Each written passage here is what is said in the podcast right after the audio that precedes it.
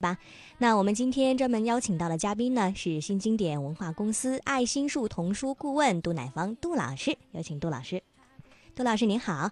哎，你好，大家好。嗯，呃，我们早早的也是把这个微信推送出去了哈，给大家。对。呃，我们今天介绍的是昆特布霍茨的作品，您跟我们说说吧，当时怎么就想到要给我们介绍他的作品呢？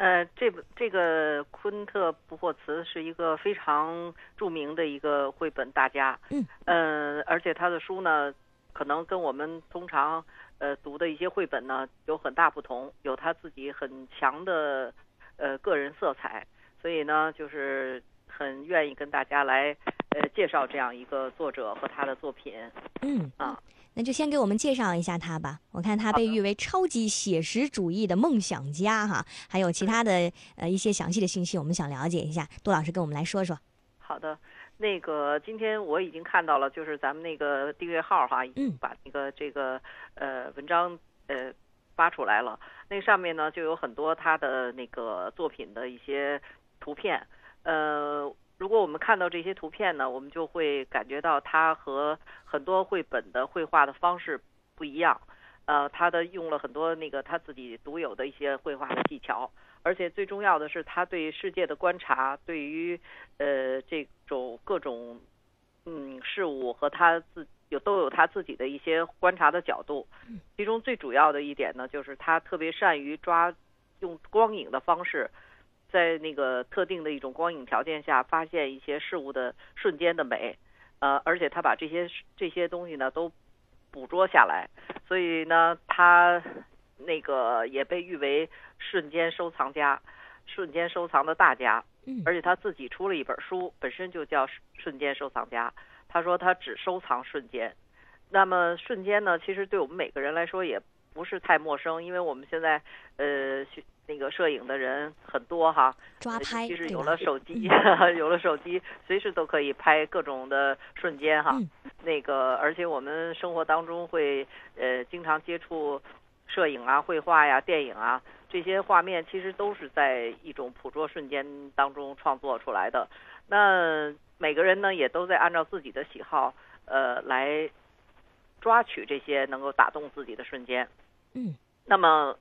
但是同时呢，我们也呃每个人对于审美的这个角度和呃层次都是不太一样的哈。那么我们要是通过看一些这些大家的这些作品，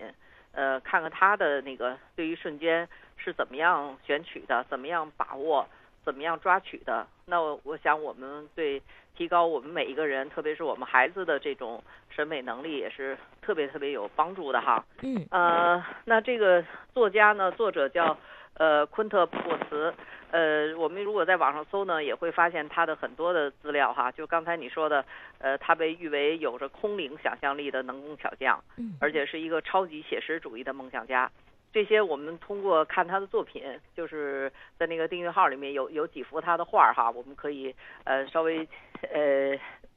初步的再品味一下吧，因为毕竟那个图像比较小哈。嗯。呃，如果要是能够看到书呢，拿到书以后，就会发现每一幅画里面都有非常非常多的细节，而且层次也特别特别多。他的绘画手法也也是很独特的。嗯，那都是如果我们有机会吧，就是来来那个那个。读读他的自己的原著哈，嗯，那这个作者呢，他是一九五七年出生的，呃，那么呢，现现在他就是五十九岁了，不到六十，嗯，一九五七年出生的，嗯，那个不到六十岁哈，他的那个成绩是非常非常大的，呃，这些呢，我就不占用这个宝贵的时间了，好，我们可以自己去找哈。那我今天呢，可能主要是四他的四个作品，一个是莎娜想要演马戏。这个书呢是，呃，他写的一个小女孩儿，她特别就很早的，他就想加入马戏班，因为他觉得他自己呃什么都行，能驯服狮子，能当空中飞人，还能表演丢飞刀，还能扮小丑逗大大家笑，他觉得这些事儿都很容易。可是当马戏团真的来到了沙纳这个小镇，嗯，他自己到了马戏团试了各种各样的事情以后，他发现，嗯。客观上的很多事情跟他想象的太不一样了。那最后他呃很那个呃巧妙的 嗯，也给自己找了一个台阶下哈，然后就呃回到了温暖的家中，呃，这样一个过程。那其实这个过程当中呢，呃，我们除了他的那个故事本身，呃，他有很强的儿童心理方面的一些呃活动的描写哈，嗯，在画面上也是那个非常非常的柔和温馨，而且那个都是从孩子的视角来看待。他所陌生，但是他又很向往、很渴望了解的这样的一些事情和事物，那这些东西，那个、那个，他是把这个故事呢揉在了这样的一些画面当中。这故事有很强的这个写实感，它特别细腻。对一个小女孩，她又想走出家门，尝试外面的新鲜的甚至冒险的事物，又愿意享受安逸温暖的家庭氛围的这样一些心理活动，而且她的肢体活动。和这个面部表情，呃，把他的心理需求也表达的惟妙惟肖。呃，在那个画面上来说呢，他这个就是用了一种所谓的照相写实主义、点画法和魔幻现实主义这样一些绘画的手法，就是所以他的画很既写实又很空灵，还而且还还而且还很细腻哈。嗯，那个他特别善于用光影的这个变化来烘托人的那个心理活动。这个我们可以在那个、那个、这个、这个画这本书里能够有很深的体会。这个莎娜她最后当小丑，然后失败了，她从高高的那个、那个、那个演出的那个场地的那个很高的地方往下看，一束光打在她身上，她特别无助哈。那个，因为她根本就什么都不会，但是那个她一定要那个、那个来表演一下，结果最后失败了，她就非常非常的无助，就感觉非常孤独。在这样一个一个氛围里面，那但是呢，最后他又被小丑送回到家里，家里边的灯光亮着，非常温暖，爸爸妈妈在等着他。就这样一些呃描写呢，都能够把一个小女孩的这个这个活动描心理活动和她的这个故事讲述的非常非常动人。嗯，那个这个书是他比较早的一个作品，但是他一出版就获得了德国的青少年文学奖。嗯，还有一本书叫《晚安小熊》，这个这个时候呢，他已经从一个呃设计师，呃，直接就是发展成为了一个儿童文学作家。这个《晚安小熊》的文字和图画都是他一个人创作的。啊，他描写了一个呃小布熊，他到那个晚上的时候不想睡觉，呃，站在窗前聆听着悠扬的小夜曲，回想着白天有趣的游戏，憧憬着明天的到来。因为他这个书整个画面都是在夜里面，但是是在一个月光非常明亮的夜里，所以它的那个一切的光光影都显得那么明亮，而不是很那个昏暗的哈。呃，也也有很强烈的对比，就是月光下的世界，就是一种很奇妙的一种感觉。那个我们看这个书的时候，好像也处在一种这个朦胧的环境当中。嗯。呃，它呢有一种。非常不寻常的色调，这个色调我觉得是我们在日常生活当中不大容易那个发现的哈。嗯，如果可能呢，我觉得呃，我们有机会带着孩子找一个有有着明亮月光的夜晚，到旷旷野上去呃看一看这个月光下的旷野是什么样的哈。呃，如果像书里那样旁边还有湖水就更好了。嗯，这是一种非常难得的这个光影的体验。嗯，在这些光影之下呢，我觉得孩子对那个颜色的这个色彩的这个呃知觉呢，会更敏感一起，慢慢的变得敏感起来，能够更多的找到一些黑白之间，呃和浓墨重彩中间的一些呃中当中的一些中间色、中性色，比如说黄色、青青藏青、灰色。呃，绿棕色、驼色、深驼色、浅驼色、褐色、茶色，什么等等等等啊，浅米黄啊，浅灰呀，嗯，淡蓝呀，淡的玫瑰红等等等等，这些很多的颜色，而不是我们呃日常生活当中可能有一些呃特别强烈的色彩。因为我我个人觉得，现在街上的那个装潢啊，还有很多的装饰啊，包括。呃，有一些穿着那个那个颜色都是很强烈的哈。嗯，基本都属于彩虹的颜色，就比较少。嗯，觉得我们可以通过这样的一些书，在看这个书当中，让孩子去呃体会各种这个色彩的一些柔和性，嗯，它的过渡是怎么样的？它有了一，它不是既它不是很强烈的那种色彩，但是非常柔和的。那我们更多的去享受这样的一种色彩，其实对我们那个将来孩子的这种呃审美意识啊、审美能力啊，都是都是一种很好的一种熏陶吧。嗯，而且对色彩的敏感度，其实是审美素质当中的一个很重要的因素。嗯，而且将来孩子长大了，这个社会生活很多都是由他们来创造的哈，所以那个孩子的审美，嗯，能力和审美水准，其实对我们整个的社会其实是意义非常大的哈。嗯，就这本书《晚安小熊》，嗯，需要需要从小来那个培养。嗯 嗯，然后还有一本书就是那个瞬瞬间收藏家了，就是他的到目前为止收到的最多赞誉的一个作品。也是他的文字和图画全部都出自他那个一个人的手，呃，这本书是其实他的文字和图画的量基本上是呃一样的，就是文字量相对比较大，呃，因此呢，它不是我们呃通常所说纯绘本，它是一个既有绘画，同时又有文字这样的一本书，呃，可能稍微大一点的孩子。才会才会那个呃，比如上了小学的孩子，可能更好能能更容易的呃理解一下这本书的意境和它的里边的两个人物之间的一些关系哈。嗯，它是由一个那个小男孩的讲述开始的，就是他那个他家里头来了一个房客，是一个画家，然后他们俩就在这个呃呃交流的过程当中，小男孩会拉提琴，那个画家呢就画画。然后就渐渐他们就交往多起来了，然后呢，那个画家就离开了这个他们家，去到别的地方创作，呃，他就走进了画家的画室，然后发现了一幅一幅的画，然后这些画呢，把他的那个眼界就完全打开了，他呢那个就想起了画家曾经跟他说过一句话，说每一幅画里都藏着一个秘密，对我而言是这样，呃，而别人在我画里发现的东西，可能比我自己发现的都多。他说：“这画家说，我只是一个收藏者，一个收藏收藏瞬间的人。大概这个就是可能昆特霍布斯布霍茨的一个对自己的一个定位吧，也是他自己对自己的一个描述。呃，然后这本书呢是和他的风格，呃，跟前几本书基本上是很一致的，就是干净克制，而且饱含深情。”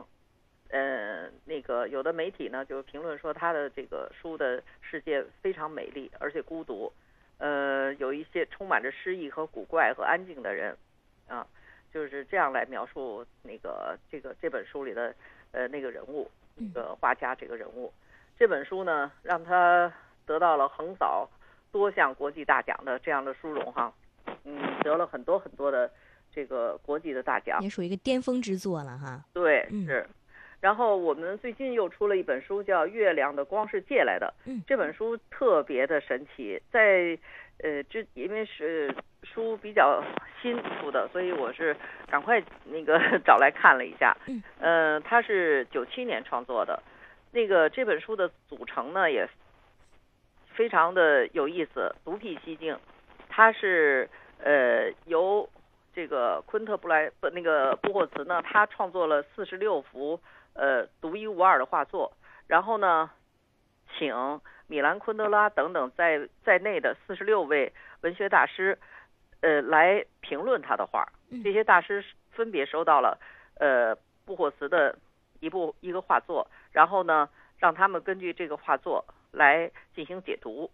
而且这些作家当中也不乏诺贝尔文学奖的获奖者和提名者。呃，他们就是共同组。这个创作了这样一部伟大而罕见的这个文学作品，嗯，这这个书呢是不厚，但是容量信息量非常大。这个文字量最大的大概一千多字，最最短的只有三行，呃，但是每一篇都各有其深刻的寓意吧，嗯，可以展开想象。其实嗯，这本书呢，呃，应该不是，其实不是那个绘本，我们爱心树绘本馆出的，是新经典文化公司的外文部出的。嗯。呃，但是呢，都因为是同一个作者，所以我就也在这里跟大家呃简单的介绍一下哈。嗯。他这个书呢是，呃，他的每一幅画、每一部文字，真的都很挑战呃人的阅读经验，调动人的想象力。有的时候很很费解，有的时候也会呃有很会心。嗯。而且图画和文字反复对照着读，呃，就越读会感觉越有滋味儿啊，是一个我怎么觉得像一个那个很顶级的看图作文一样。嗯，就所有人都有自己的一个感受哈，有的长有的短。对对。然后这本书的那个主题，它的每篇文章的，它的每一幅画和呃相应的那个那段文字呢，很多很多都跟书有关系。比如说有一幅画，就是呃呃。就是一个人踩在一本书上，漂浮在半空当中，哈，嗯，那个，然后他的那个评论者呢，就是一九九五年的布莱门文学那个得主，他叫呃，因呃因莱因哈特，莱因哈特勒陶，他的文字呢只有三行，那个，但是让所有喜爱阅读的人都会有同感，哈，嗯，呃，他那标题叫书上飞翔，嗯，我为什么和书一起飞了这么久？我们发现这里凉爽又静谧，不见人迹，脚下有书作伴，飞翔永远不会孤单。这样就是这个评论只有三行，嗯，很有意思。但是有些评论又非常非常多，嗯，呃，还有的画呢是，还有的画是一个老妇人坐在一个靠椅上，呃，飘，那个飘起来了，离开了草地，呃，这样的这样的一些画面。然后呢，那个他的那个评论者呢？呃，也会那个对这样的一个画面来展开自己的想象。呃，他说这个书上这个画上有让我们特别惊奇的地方，老妇和椅子一起飘在空中，茶杯也一样。嗯。然而茶杯和放茶壶的桌子还立在地上，房子也没有飘起来。那把让人不安的铲子也静静地靠在墙边。呃，他说，我们可以，也许可以这么想：诗歌的精神与美，将这位读书的老妇人从某种奴役中解放，而这种奴役对所有人都意味着地心引力的力量。嗯，啊，在这种时候，升腾的不仅仅是沉醉于书中的读者的灵魂，还有他的身体以及身体的延伸——那杯茶。嗯，呃，就是文字也特别有诗意哈，那个那个很美。呃，还有一幅画呢，是 很有意思，一个石头上面有一个。有一个一个长条的木板，呃，左右两边都各放着书，但是比如说右边放了一摞书，大概十几本，左边只有一本，呃，这样的一个这样一幅画。然后呢，丹麦的一个小说叫彼得霍格小说家哈，他那个呃看这幅画的时候，呃，他说他记录了跟那个昆特走过几个房间来看这幅画的一个当时的情形。他说：“对于这幅画，不加思索地得出两种解释，根本说不通。一种解释是一本书的重重量等同于其他十本书的重量之和。昆特曾多次拒绝为艺术估值，他认为那是在尝试将感官的体验投射到线性的标尺上，是从体验中逃匿的方式。呃，另一种解释的矛盾就太明显了。支点与平衡点就是那个石头支架和平衡。”是物理法则的化身，而文学作品也遵循这样的法则。他所以这个作者呢，他也不断的在玩玩味着这幅画，猜测当中的有一些什么样的深远的寓意。其实我我感觉，其实画家画这个画这幅画的时候，有些东西是别人可以猜测和解读出来的，有一些也未必哈。嗯。他画的时候可能有他自己的一些呃想法，也很难用呃语言文字描述出来。可能只能意会吧，嗯，呃，这样的一种呃感觉。嗯，今天那个杜老师给我们介绍了四本书哈，主要的作品。我们看时间也差不多了，呃，那如果我们想要看的话，呃，想从哪一本开始看？你给我们推荐一下。呃，我觉得对于年龄小一点的孩子哈，可以从那个《晚安小熊》开始。嗯，因为那个《晚安小熊》是相对我觉得呃年龄段。嗯，低的孩子他因为喜欢手里面有一个玩偶，他能够理解这个呃一个玩偶，他有时候会把这个玩偶拟人化，可能他的想象的东西会投射到这个玩偶的身上，所以用小熊来描述一些事情呢，孩子可能比较容易理解，也比较容易接受。嗯，啊，好。而且这个书呢，晚上睡睡前的时候，睡前故事共读。对，嗯哎，对对对。好，感谢杜老师的推荐哈。时间关系，我们今儿就聊到这儿，也希望以后给我们带来更多好看的书，好吗？好嗯，哎，好，杜老师再见。哎，再见。